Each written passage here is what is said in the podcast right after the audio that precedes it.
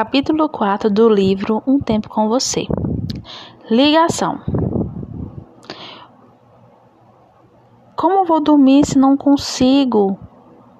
Giovana, você tem que ficar tranquila. Não deixe esse idiota estragar sua noite, não vale a pena. Melissa, eu nunca escutei tanto absurdo ao mesmo tempo. Ele falava as coisas tão friamente, sabe? Se fazendo de vítima, como se eu fosse uma garota completamente louca e obcecada por ele. Amiga, olha, só quero muito te dar um conselho. Não vá mais atrás dele, para com isso. Dessa vez eu não vou mais.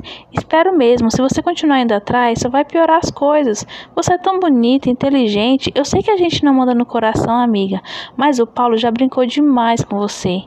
Eu odeio os homens. Ele está parecendo com o Bruno. O problema é que você sempre se interessa por cretinos. Aliás, eu não vou falar nada porque eu também só não sou diferente. Que ódio!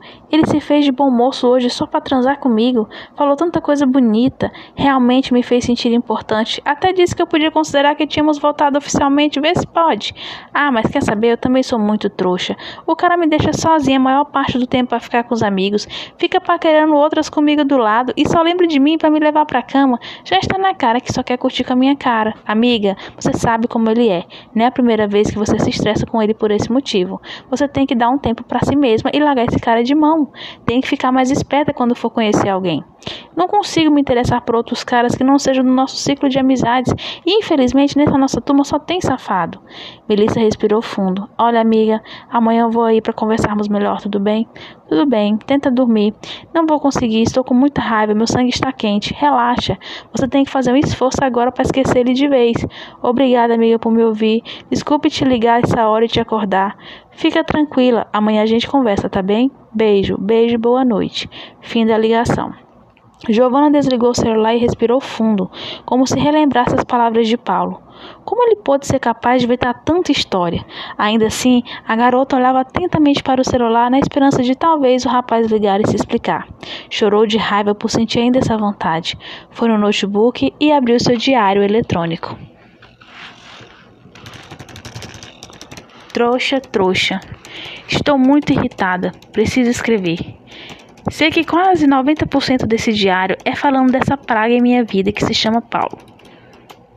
Nem eu suporto mais falar desse vagabundo, assim como o teclado, a tela e o próprio diário não suportam mais o mesmo assunto. As letras do nome dele já no teclado já estão afundadas, ridículo. Prometo dessa vez, nunca falei tão sério, não tocarei mais nesse nome. É perda de tempo. Certo que ele já me traiu algumas vezes, eu já disse que ele existiu muitas vezes também, mas nunca ouvi ele dizer tantas coisas de mim na maior cara de pau. Não sabia que ele era tão falso. Eu acreditava que apesar das traições ele gostava de mim. Fazia porque era danado, mas não. Ele me colocou no último nível, me desmoralizou, brincou com o que eu sentia e o meu gostar para ele não passa de uma loucura e de um surto. Ele é tão ridículo, tão convencido que me noja. Eu também sou convencida, reconheço, mas eu não mereço isso. Eu não sou inferior a ele em nada, por mais que ele queira me fazer sentir assim. Ele me enrola com aquele bem me quer, mal me quer. Não dá para saber se ele quer ficar comigo ou não. Uma hora ele me dá um coice, outra hora uma rosa. Não sei também que necessidade é essa que eu tenho de ficar insistindo com ele, só porque imagino que ele seria um namorado perfeito para mim. E o caráter? Não posso transformar uma pessoa numa coisa que ela não é. Acho que amor é uma coisa tão bonita, tão gostosa de sentir. Por que nunca consegui viver isso? Porque não posso viver. Não sou uma das melhores pessoas da Terra, mas acho que todos merecem uma chance. Tem meninas feias na faculdade que arrumam meninos feios também, mas eles não ligam, são felizes. Eu não quero arrumar um menino feio, mas eu não tenho inveja delas, mas eu tenho inveja delas nesse ponto. Sei que nem me compara a elas, mas sinto raiva por sentir inveja delas por esse motivo. É só isso que elas têm e eu não tenho. Isso é extremamente revoltante porque é uma das coisas que eu mais queria ter. Eu queria sentir um amor de verdade, que acalma, confia, que me faz sentir segura, que gosta de mim de verdade, que não me magoe. Posso estar sendo brega, mas queria muito sentir isso.